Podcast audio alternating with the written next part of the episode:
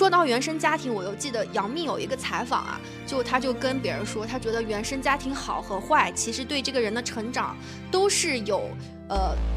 就是都是有不同的影响。就是如果你的原生家庭不好，那你提前吃苦受罪，但是你提前磨练了你的性格，那你在以后的呃人际交往啊，或者是工作当中，你就会相当于就是更快的被打磨过。但如果你原生家庭好，你也有你要受的罪。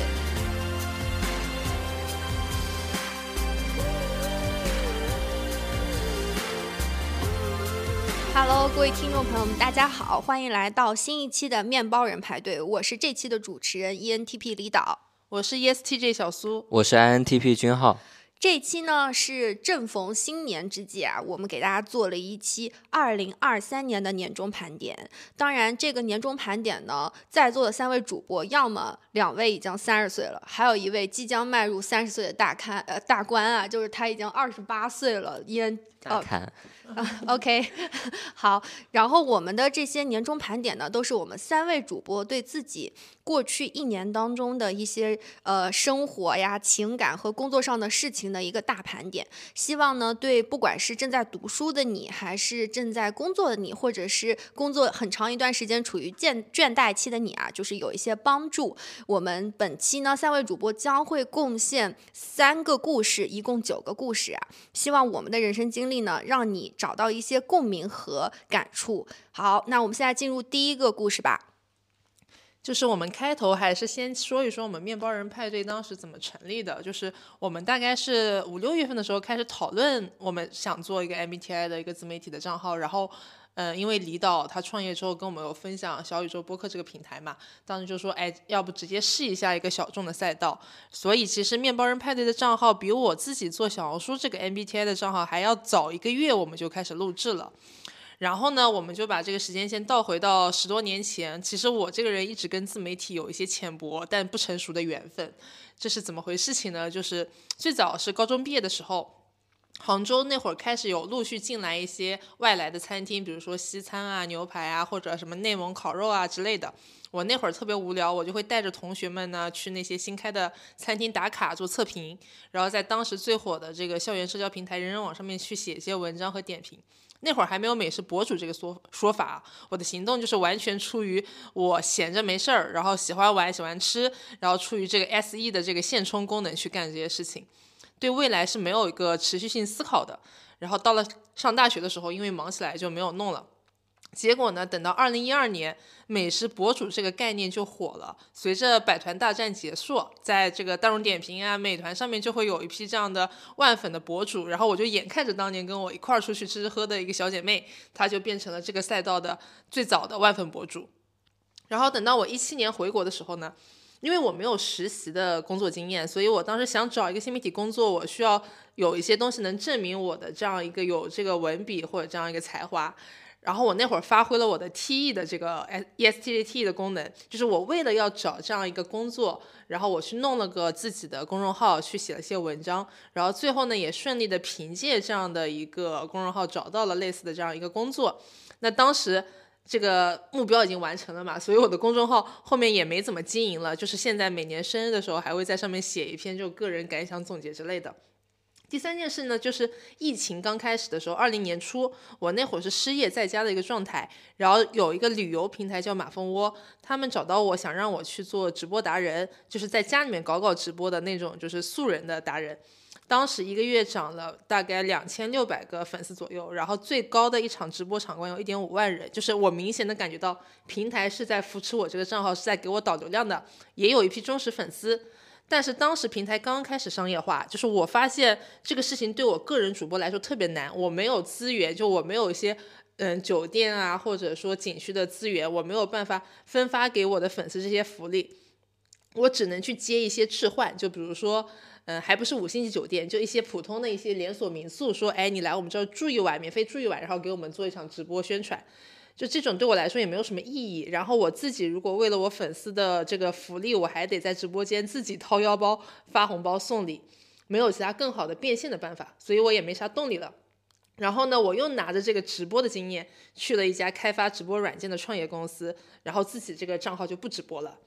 所以说。当时我无论是嗯做这个马蜂博主，还是写这个公众号，还是做这个美食测评，好像都没有最后拿到一个很成熟的一个结果，而且都是有点半途而废。就你本身正在一个可能上升的阶段，结果就自己戛然而止了。所以我还。自己一路回过头来看，挺可惜的，因为当时我看到我前几个月吧，我刷小红书的时候看到当时同期的一个马蜂窝博主，然后他在别人的一个帖子下留言说，哎，他现在就是还是在马蜂窝跟携程这些平台上面做主播，而且现在这些，嗯，他的收入来源主要是就是他做博主的这个收入来源，所以我在想，当时要是坚持做了，其实也就是一个自由的这个主业主要的收入来源了。那么就是一次次错过这样的经历，我就觉得乍乍一看来好像是我这个人不太坚持。但是呢，我们往这个 MBTI 荣格八维的角度来分析啊，就是我作为 ESTJ，我这个人的 NI 这个功能实在是有点弱的。我做这些事情，要么就是我的 SE 功能，就是我一时无聊、一时兴起找点事情来给给自己打发时间；要么就是我的 T 功能，就是我比如说我为了找到一个类似的工作，我去干一件什么事情，达到一个什么样的经验效果，然后就结束了。我没有往远了想过，哎，这个事情它可能会不会是一个风口，它未来会发展成什么样子，就是我从来没有想过。我听小苏讲，他过去十年跟这个自媒体啊，就是有的缘分有且不多啊。就是我有一个也蛮感性的点，就是其实有一句话是站在风口上猪都能飞起来，但是比起那些。根本没有赶上这个风口，他只是观望，然后在那可惜。比如我们就没有赶上移动互联网，我没有没有赶上很多的风口，就是完全没有机会去做的人，就是那种做了可能爬坡爬到十级台阶的人，他成功了；就那种爬到三五级，他他就没有坚持，最后没有成功的。其实最可惜的是这些人，然后。往回看，就是最难受的是这些人。然后我蛮感动的一个点是，小苏他当年啊，就是凭借自己的喜欢，不管是旅游还是美食还是直播，就是一腔热情冲进去，就是他没有管说这个东西未来会给我带来什么样的收益和什么，但是他做了第一个吃螃蟹的人。就是其实这种。勇敢不是说勇敢的人先享受世界吗？就是这种勇敢就比大多数人都挺好。因为当年当那个抖音、拼多多刚出来的时候，大部分人是在指责的，就是都没有人好好去试一下。就比如 ChatGPT，也没有人说好好我先去体验一下它到底什么鬼东西，我再来站在岸上，就是在那儿指责，在那儿。高高就是高高在上在那评判的人，永远是不可能成功的人。但是小苏他自己也反思反思说，那他是第一个吃螃蟹的人，他也是第一个冲进去的人。只是他当时冲进去的时候看的比较短。但我觉得这是一个每个人成长过程当中必经的，就不可能是每个人一冲进去就能看到这个行业的发展趋势和什么。而且我觉得我们才三十岁，其实一点都不晚。君浩，你有什么想法？因为刚刚小苏说的，他的那些赛道啊，其实不是那种真正意义上完完全的全全的风口，只是说他有在这十年之间有很多很多的机会去冒出来。你说我们进到一个全新的领域，刚才小苏也说了，他没有去考虑到以后这个行业会发展成什么样，完全凭着当下的一个呃喜好和喜爱去做这件事情。但是呢，那既然是一个全新的行业。它的未来本身就是一个没有办法预料的。那你说让我们把时间线拉回十年前，在那个当下，呃，小苏可，因为刚刚小苏也提到了，他说一个月两千多粉嘛，然后你放在当下，其实就算放到现在也也还也还不错了。但对，但是你说这件事情变现，变现这件事情是整个互联网花了十来年起。还尚未解决的一个问题，更何何况那个时候呢？且你说，我觉得不要有后悔，因为你说，如果当初你做下去会怎么样？那当初做下去也也有很多人做下去，也你走到最后的只是一部分，我们只看到那部分人。就像你像美团当初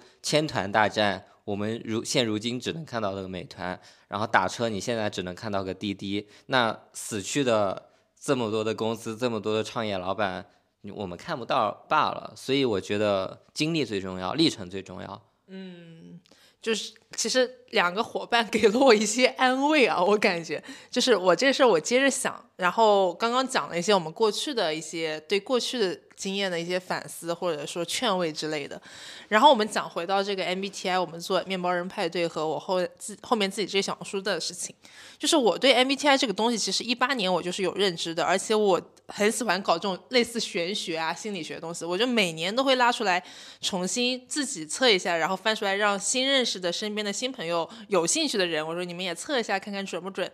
然后呢，他是二二年开始爆火的。那会儿我还让李导，就是李导还跟我一个公司的时候，我还让李导在公司发了个公众号文章，说蹭一下热度。所以呢，就是我们三个算是对这件事情一直比较有兴趣。然后随着一些什么小红书啊或者微博上面的讨论越来越多呢，我们平时也是一直在讨论。那离岛创业之后呢，也是有跟刚刚有讲有跟我们分享播客嘛，它其实是一种比较新的内容形式。然后这我觉得是我们做的一方面的一个嗯起因。然后另外一方面，其实我的主业在去年经历了一个部门的滑铁卢，我当时的感受就是，哎，我现在这家公司。光是靠这个职业，他不一定会有一个特别明朗的前景，可能干不出什么成就来。然后我刷小红书的时候呢，这个 MBTI 的内容又越刷越多，然后我就鬼使神差的有一天，我就找他们俩说，要不我们 MBTI 搞一个播客吧，反正我们那么能唠，就直接把平时的事情拿出来唠就行了。然后我们三个做这个事情也算是比较上心的，然后就差不多前期我们磨了好几次的这个账号的定位方向啊、目标什么的。但是毕竟它其实是个比较新的开始，就是对我一个呃 ESTG 的人而言啊，首先。有一个 T E 的这个功能的驱动，我还是希望说这个账号能有点成绩，那可能未来在我的这个整个人的履历上面会有一个加分，就我会觉得这是我人生的也是一个高光时刻。那第二个呢，就是我两个搭档他们都是恩人嘛，然后我觉得就是不单单是我个人的判断，就是我可能这会儿我觉得播客可能有一个洞察，但是我觉得恩人的洞察可能比我更灵敏，或者说更更有未来性，或者更开。开放一些，所以我觉得他们俩愿意一块弄的，那我也会自己做这个事情更有动力。其实后面做小红书也是一样，小红书的决策下的特别快。我当时只是跟李导君浩弄了个播客，然后有这个想法。刚好在六月的某个周末，我有个字节的朋友，然后他是小蝴蝶，是 INFP，我跟他去莫干山玩，然后他是一个设计师，他跟我说，就是他一直想在小红书搞一个 AIGC，做一些设计课程类的账号，但是你知道，就是小蝴蝶他是那种想法很多，但他的行动力有点弱，他就跟我说他一直在想，然后没有开始动。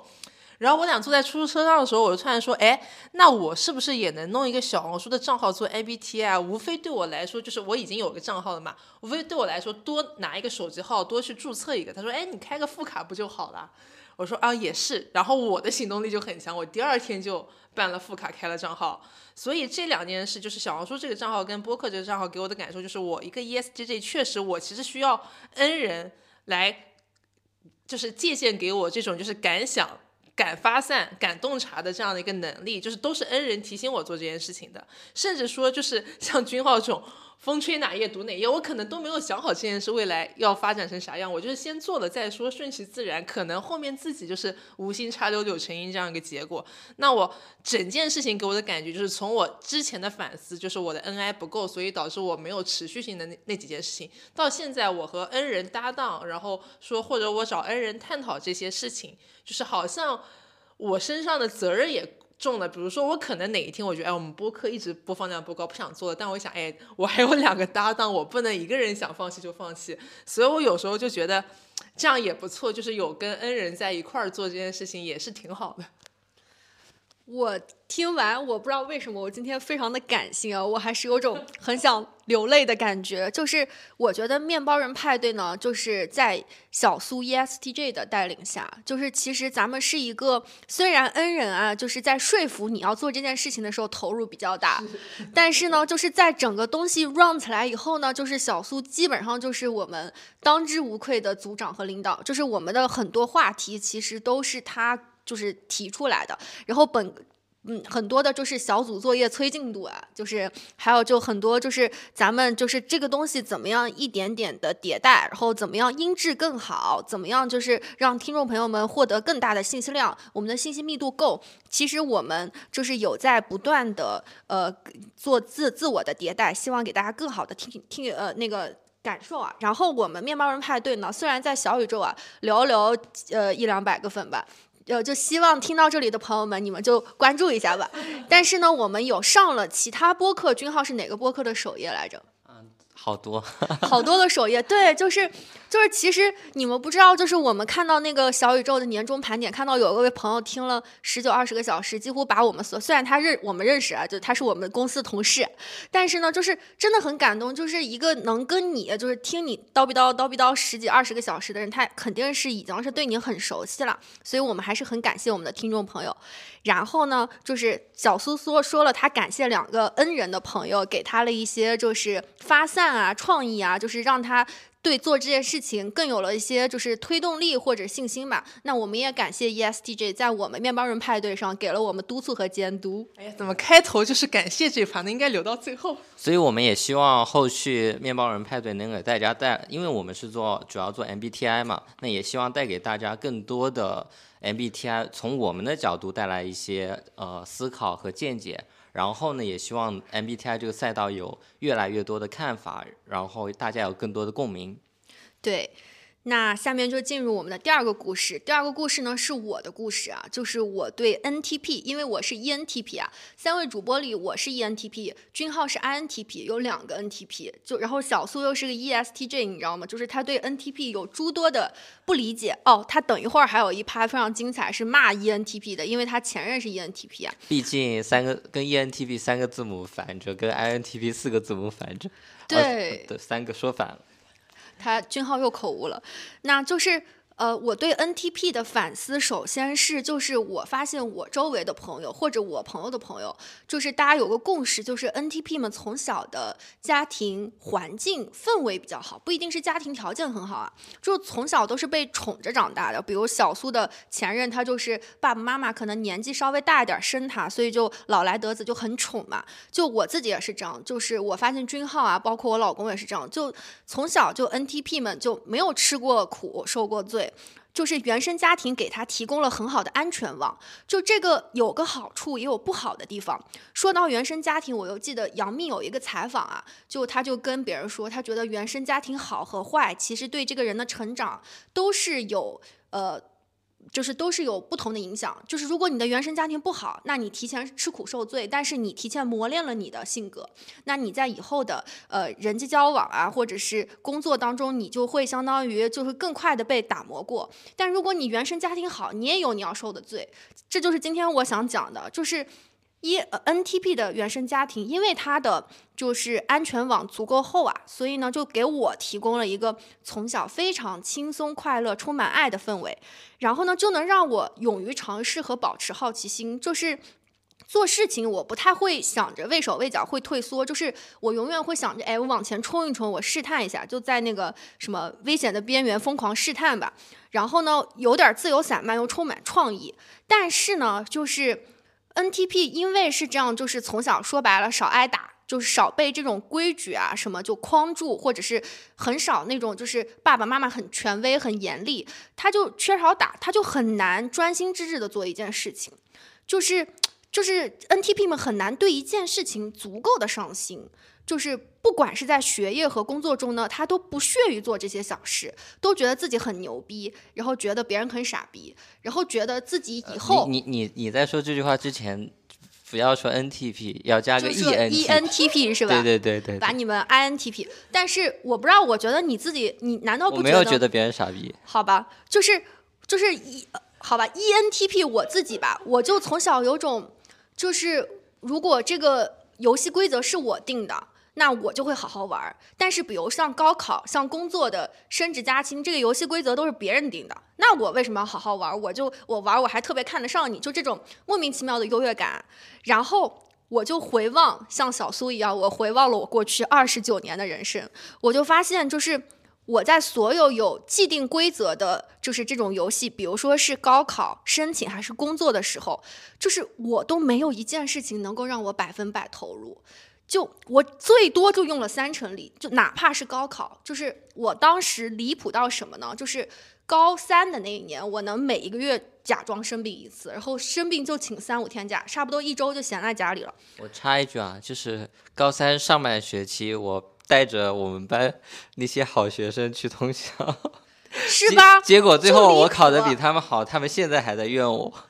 啊、那你是不一样。我觉得是不是你们比我聪明？反正就怎么样，就是我是一个，就是当时我非常抗拒，就是就是一考定终身这个感觉。我觉得我不应该去看点电影，看点文学书，看什么川端康成啊、《红楼梦》这种，就是跟你考试没有任何相关的。然后就我就为了逃课，就完全不知道天高地厚。然后就就高考，其实是在我其实我我因为我是云南昆明嘛，就是我从小的。教育资源算是顶尖的了，可能跟江浙没法比啊。但是呢，就是我就是一手好牌打个稀烂，就是我的同学朋友们就什么都是哈佛、剑桥，然后都是清华、北大，然后就我快成我们班垫底了。就我现在很后悔啊，但是呢，我以前就是这样的。然后呢，我在工作的时候呢。我也有，就比如说是很好的工作机会，可是我在工作的时候也是处于那种，就是贴着 DDL，然后呢，就是不可能早一分钟完成，也不可能多操一点心，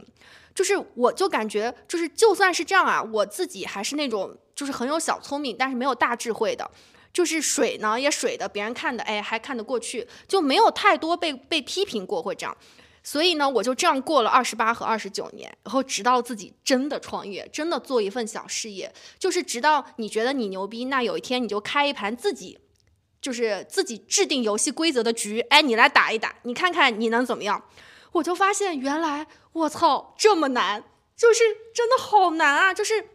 原来就是我以往啊，就是我以为我自己能水过，我自己能够就是敷衍过，然后就赶着 DDL 就就呃低空滑行过这些事情上，我浪费了多少的时间和生命？就是我没有获得过真正的历练，因为我当时对这事儿就不上心。就是别人说你这个地方得改，或者是的确是是有些我的小毛病，但是我从来没往心里去。我觉得，哎，那只是我没有好好弄，就是有这种心理的侥幸和逃避啊。我就当时为了这么一个个看的还不错，其实别人看来都是就是比不管是领导还是父母还是学校就觉得哎那也还不错，就其实是自己给自己找了借口，然后经常半途而废一件事情。就是我就发现，等我自己创业，我就发现真的，我的妈呀！就是你对这个商业社会一无所知，你完全没有一个商业的常识，你不知道这个钱是怎么赚到你手上的，你也不知道跟你合作的伙伙伴他可能有多么的人心险恶。因为我从小的家庭或者是朋友，还有老师什么，就是都是呃怎么着，就是对你，就是其实你没有吃过亏，你也没有受过累，就终于有一天，就是到你自己真正去。玩这个游戏的时候，你就会焦虑的睡不着觉。然后呢，你也没有你想的那么抗压耐造啊，就完完全全是很很可怜的一种状态。就是我突然就觉得，我过往二十年、二十九年、三十年，就是拿到的小小的顺境中的那些成绩，就是他的给我的，不管是技能上的加持，还是比如说是思维逻辑，还是一些就是抗压能力啊什么，就是在一个逆境当中，我就是一个就是阴沟里的小船，就随便要翻的那种感觉。然后我就突然明白，就是每个人格吧。就是他在他的人生当中都有要付的学费和要买的门票，就是你如果除非你就想躺平啊，就是你就说我就不玩这个游戏，我就顺着大流，我自己今朝今朝有酒今朝醉。这个你一旦你想想成长，你想强大，你想做点啥，你就得。就是有的小孩儿，他可能在他年年少的时候，在他读书的时候，在他刚入社会呃打工磨练的时候，他就已经付了这个门票，付了这个钱。但是现在就是我的创业，我的这份小小的事业，就让我开始心甘情愿的，然后还每天被按在地上摩擦的去掏出这个钱和时间和这个精力去去去买这个挫折和历练。然后我就觉得这件事情对我还蛮呃。冲击还蛮大的，就是我会处于一个整天，我觉得我自己像一个小白鼠，就上了那个那个小圈圈，就是你就一直得跑，一直得跑，就是你不可能停下来，就是所有人都可以停下来，你不可以停下来，你得为你自己。为你自己的这个这个事情负责，然后没有人逼你了，然后所有游戏规则都是你起，你想几点起几点起，你想不干不干。但是呢，你敢不干吗？就是你有一种过独木桥和那种小船马上就要翻的那种感觉。虽然这个时候的这个数据很好啊，然后我就又有一种反思，就是其实我以前因为我就是就是有把钱放到基金和股票里。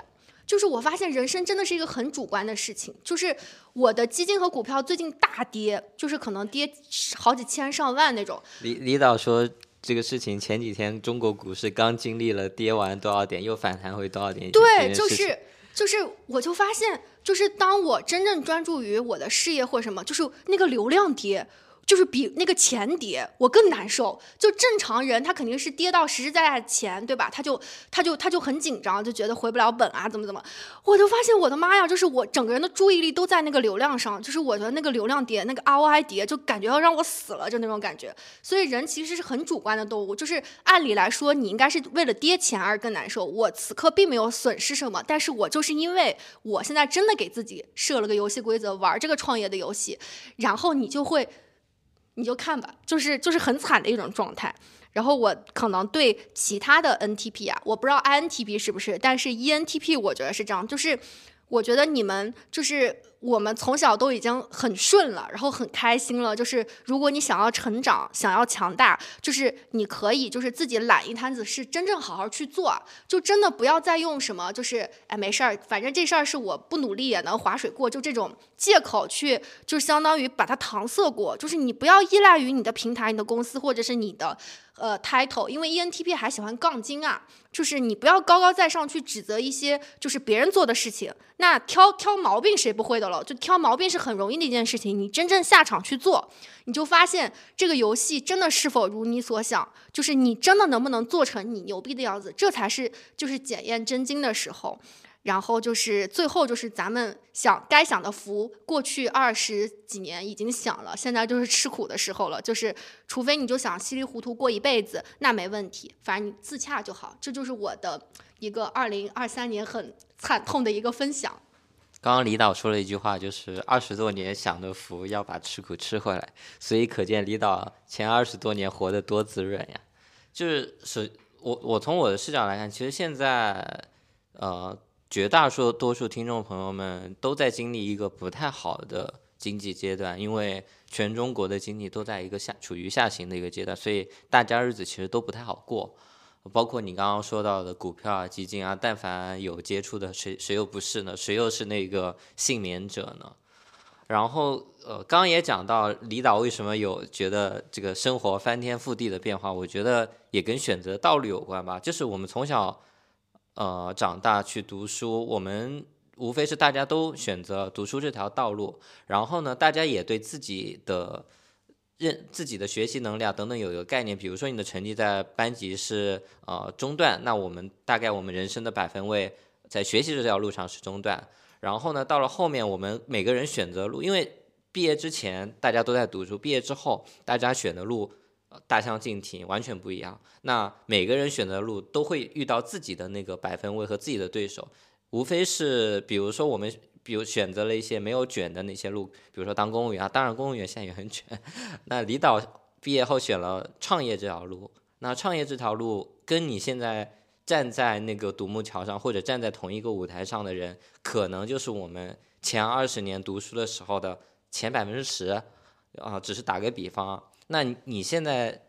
你现在跟你同台竞争的是那百分之十，所以你之前的所有的经验，你你在。以前学习中可能呃占也也可能是百分之十，但是呢，你今后要跟这百分之十去竞争，就像所有人在读清华大学之前都是学霸学神，到了清华大学没有，大家都是普通人，所以你感受到的这么多挫折，其实也是跟你选择这条路有关。嗯，我相信经历经历完之后，就你可能过了几年之后回头来看，那就是一条康庄大道。嗯，我从两个我再再讲一个段子，就是我前几天看到看到那个有一个有句话，就是全世界都是用草台班子达成的。然后有一个人在国外读书，要接待一个从香港过去非常非常非常知名的导游，然后他就很紧张，觉得我英语口语到时候不好怎么办？怎么去负责翻译？然后第二天上班的时候，那个导演说：“Go there。”我要拍照，就那个意思，Go you go there。然后。他就有那个反馈，就这个世界就是由草台班子构成的，所以保持敬畏是敬之心是好事，但是也要相信自己。我这这句话不仅是对李导说的，也是对每一个听众朋友说的。咱们这就是二零二三年中盘点，或者做成就是，呃，心理治愈，就是这种就互相鼓励，是吧？咱们就是那个就那个那个那个什么心理抑郁的。我挺客观的，我觉得。我把节奏拉回来一下，我两个方面讲一下，就是因为其实这一年嘛，除了离岛，然后。我有个前同事也是 ENTP，然后我前任也 ENTP，所以我在这一年对 ENTP 的观察是非常深入的。从两个角度说一下啊，第一个就是听了李导这个创业的这个苦难这个自己的这么多沉痛的反思之后，就是我现在在小红书博主群嘛，然后里面的 ENTP 博主比较活跃的，他们其实有讲，就是 ENTP 它是一个四十岁以后有钱人。占比很高的一个人格，就为啥？就说明 ENTP 它的成熟阶段比较晚。那结合李导的这样的一个人生经历来说，因为那可能就是因为前二十多年吃的苦比较少，他真正的开始自我成长。可能有的小孩可能原生家庭比较磨砺比较多的，十几岁就很成熟了内心；有的小孩他就是等到自己要创业了，三三十九三十岁二十九岁开始创业了，他才开始慢慢有这个。成长进阶之路嘛，但是呢，ENTP 本身它其实整体的群像的刻板印象是比较聪明的，就比较发散的一个人格。他可能一旦配合他的意志力坚定啦，然后有规划啦，进阶之后呢，他成功的几率还蛮高的。所以就是。也是跟君浩一样，就还是宽慰自己吧，不用担心。即即使已经在这个磨难的路上了，你越吃力，就说明在往上面走嘛。所以还是要抱紧离岛大腿，万一以后三五岁、四岁之后就是大佬人，就是千万上亿资产这种，那那不好说的。第二个角度，我特别有感受。李导先谢谢小苏的 best wishes。对，然后就是对于这个 NTP 人格，从小没吃过什么苦的这个观察，其实我应该是比李导更早发现这个事儿。加个 E，加个 E，不就是 NTP，就是 NTP 连 I 人算进去，就是。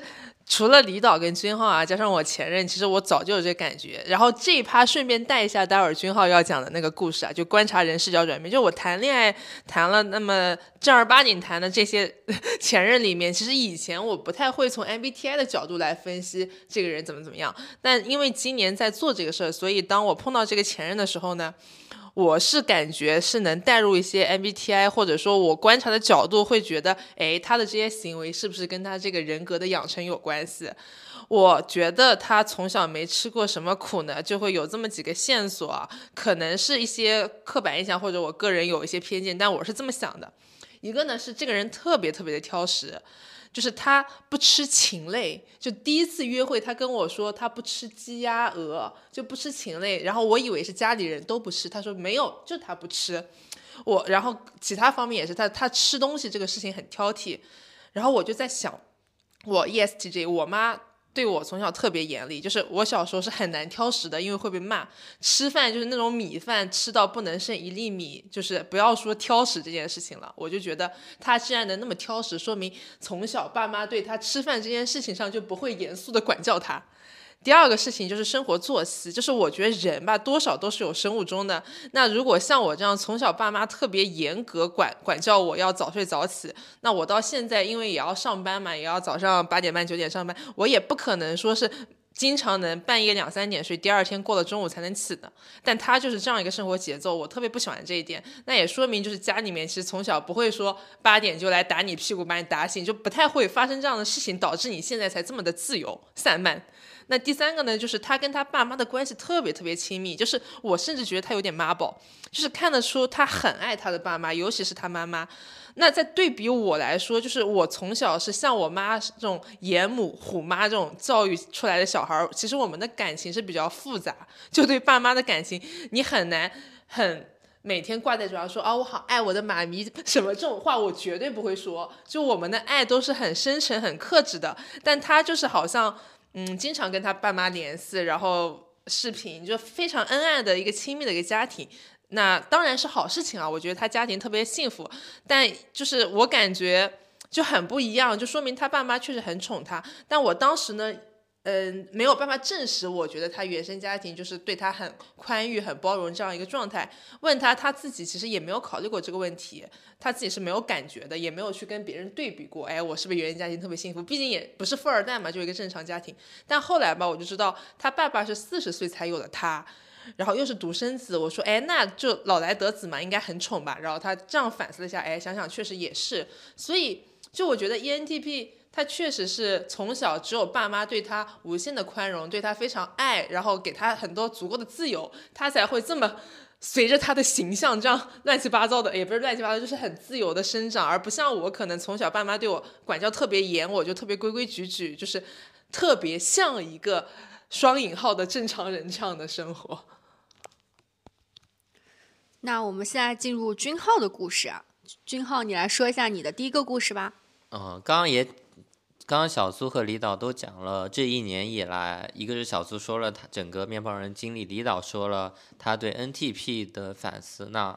呃，我的视角就是站在 INTP 的视角来看，就是经过这一年我们做面包人派对，以及说我去了解 MBTI 之后，然后呢，我在日常生活中。啊，跟人交往的一个视角的一个转变，这个视角转变说起来啊，就可能比较大，但所以我想从两个角度吧，一个是呃，可能是一年之前我跟别人相处的一个方式，以及一年之后我跟别人相处的方式。那首先在呃了解 MBTI 之前，我作为一个 INTP 观察和判断别人的方式，比如说啊，我们生活中接触到一个陌生人啊，我可能会跟他，比如说聊完天，或者通过他跟别人。聊天，然后去听这种方式来判断这个人，比如说是否有趣，然后有没有意思。然后就我的评价一般是，呃，不，我不知道你们是怎么评价，反正我我的视角就是这个人有没有有趣，这个是我的非常非常高的一个评价指标。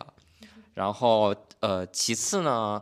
判断他有没有有趣之后，我会去观察别人的，比如说微表情和微动作，因为呃，刚刚小苏也讲到了，之前我。呃，我们每个人对 MBTI 或者心理学相关的，就我个人对心理学相关的书籍啊了解比较多。之前我读呃行为心理学比较多，所以我在看别人的呃说话呀、微表情的时候会特别注重。比如说我呃我我之前生活中有一个朋友，然后他在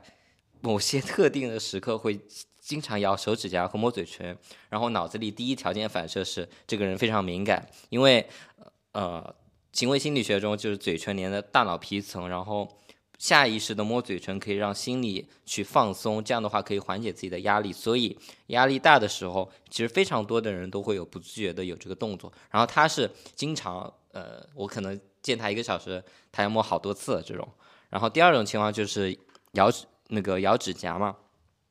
咬指甲其实属于强迫症的一种，其实也是在精神压力啊、精神紧张的情况下会表现出来的。然后我可能跟他接触多了之后，就觉得就能能够根据他的动作，然后把他的性格的一面去判断出来，而不是比如说通过他的交流啊，因为就每个人说的话其实不一定是真的，但是呢，行为一定是真的。这是我之前判断别人的方式，包括剧本杀的时候啊，我就是我非常能判断出来。就有天生的直觉，能判断出来别人在说真话还是假话。其实有很大的原因就是通过别人的微表情啊、啊行为这些方式去判断出来的。这个是在这之前，那这一年经历过之后呢，其实改变的点还蛮多的。就我现在可能跟一个人见完面之后，然后我当下没有那个直觉，就我回来反思的时候，就心里。第一反应是先判断这个人到底是大概是属于哪哪个字母 S 人还是 N 人还是什么人，然后跟他沟通的时候呢，我我我还是会像以前一样记住他的微表情，然后呢，可能事后去想他讲这句话的表情的时候是怎么样子的，然后比如说呃他在大幅度输出的时候，感觉他很辛苦，那他大概率是个 I 人，他在很努力的释放奉 奉献自己，就跟我一样。然后，我想岔一下，就是那有用到 dating 当中吗？就判断对面女女嘉宾？呃，就是就是经过我的总结，发现李导无时无刻他那个八卦的心不断不断的在窜出来，窜出来，窜出来。然后我每次要做的就是把它按下去，按下去，按下去。行吧，那你继续说。呃，然后就比如说刚刚判断李导的方式嘛，啊，这个比较好判断。呃，包括一些看到某些人他。就想到什么就去做什么，就感觉他很现充嘛，我就心里会给他打上一个 S E 的标签，啊，这个是现在的一个情况吧。包括刚刚也讲到的，其实刚刚小苏和李导在聊他们的年终盘点的时候，都呃聊到了那个原生家庭。然后其实我我也有这个习惯，就是，但是我不是对自己的，就是我之前在跟别人接触的时候，我其实会根据他的表现去反推他，呃，大概大学经历是什么样子的，然后原生家庭是什么样子的。我现在呢，呃，加了一个评判指标，就是比如说我知道他的 MBTI 之后，我会再根据他的个人特质去了解到他家庭大概是一个呃相亲相爱啊，还还是相敬如宾啊，还是啊，就我就现在这个这个东西不是我有意识的，就像。条件反射一样，跟别人接触，我心里就会按照这套行为逻辑去走。我突然就是通过这一趴咱们三个人的故事啊，就是我观察到一个点，INTP 不知道所有 INTP 是不是这样，就是他是有点呃严以待人，宽以律己的那种，就是就是你看我俩都是反思咱们自己。咱们自己做的不对的地方，咱们怎么？然后 INTP，我今年对自己倒是没啥反思，但是看别人呢，就是的确是多了 MBTI 的角度。不是，就这个，我是通，就是我的思考是，我之前是从一个角度看世界，现在是从两个角度看世界，就但是看这个世界呢，对，觉得自己进步了，但是这个世界。我觉得可能性更多了，然后我觉得每个人的可能性更多了，包括我刚刚说的，我去思考这个人原生家庭啊、教育经历怎么样，我思考完之后，其实不会影响我对这个人的感官什么的。明白，对我更喜欢用推理去了解一个人。刚刚是开玩笑话，就是我也讲一下，就是其实君浩这个角度，就是我通过学习或者是咱们做这个面包王派对的播客以后呢，就是我观察人的视角的确也变了。但是我比他更不一样的是，我更容易原谅和理解别人了。就是虽然就十六型人格，它有刻板啊，它不客观，不是每个人可以就是归到这十六类里的。我觉得肯定不是这样的。但是呢，就是有一些，就是比如说是。呃，比如说，如果我是一个艺人，我非常冲动，然后我非常开心的跟你打招呼，然后呢，你你就有点啊，就不知所措，然后或者是你很尴尬，然后如果我不了解 MBTI，我就会觉得我怎么热脸贴了冷屁股。但是如果你说我是个 I 人，然后我就哦 get，就是我原谅你了，就是我我就像之前我举个例子，可能你你那个热脸贴上去之后，发现别人不理你，然后在你看来是不是是不是你是不是你不喜欢我，是不是我哪里做的不对？但是呢，发现他是个 I 人之后，哦，so that's n 哎，对对对，就是有种更容易原谅别人。然后，比如我老公也是 INTP 啊，就是就是就是他以前就是星期六今天得睡到十二点这件事情，就我永远不理解。但是现在我觉得啊，原来他是个 INTP 呀，就是算了吧，就就没啥爱好，爱好跟床结婚嘛。就有一有一期君浩有说过，还有包括就是我的合作伙伴们，就是如果他就是在。我现在有点 J 了，就是在 DDL 之前就拖来拖去的。然后我最后问他，我就弱弱的问他：“你是个屁人吧？”他说是。然后我内心就会有种，嗯，那我知道了。下一次跟你合作的时候，咱们得调调调早一点 DDL 的这个时间啊，就是更容易原谅和理解别人了。这的确是我的一个这个想法。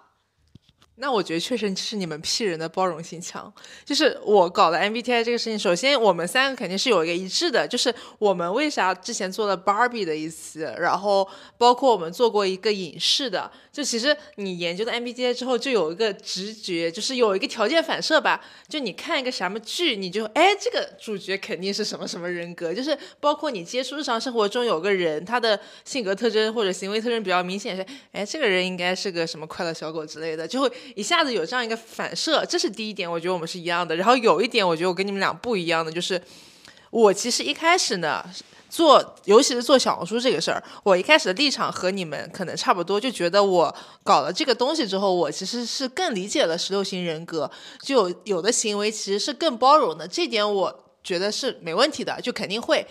尤其是当你接触一个新人的时候，就是可能你觉得他跟你好不一样哦，他行为好怪异，但是你想想，哎，他是那个人格，我就理解了。但是对我来说，理解归理解，选择归选择。就是我在择友或者选择嗯伴侣或者选择合作对象的时候，有了这个标签，因为我可能我是 T E 主导的人格，我觉得他会给我做一层自动的筛选，就是我有点曹操那种，就是宁可错杀一万，不能放过一个的这种感觉，就是我宁可，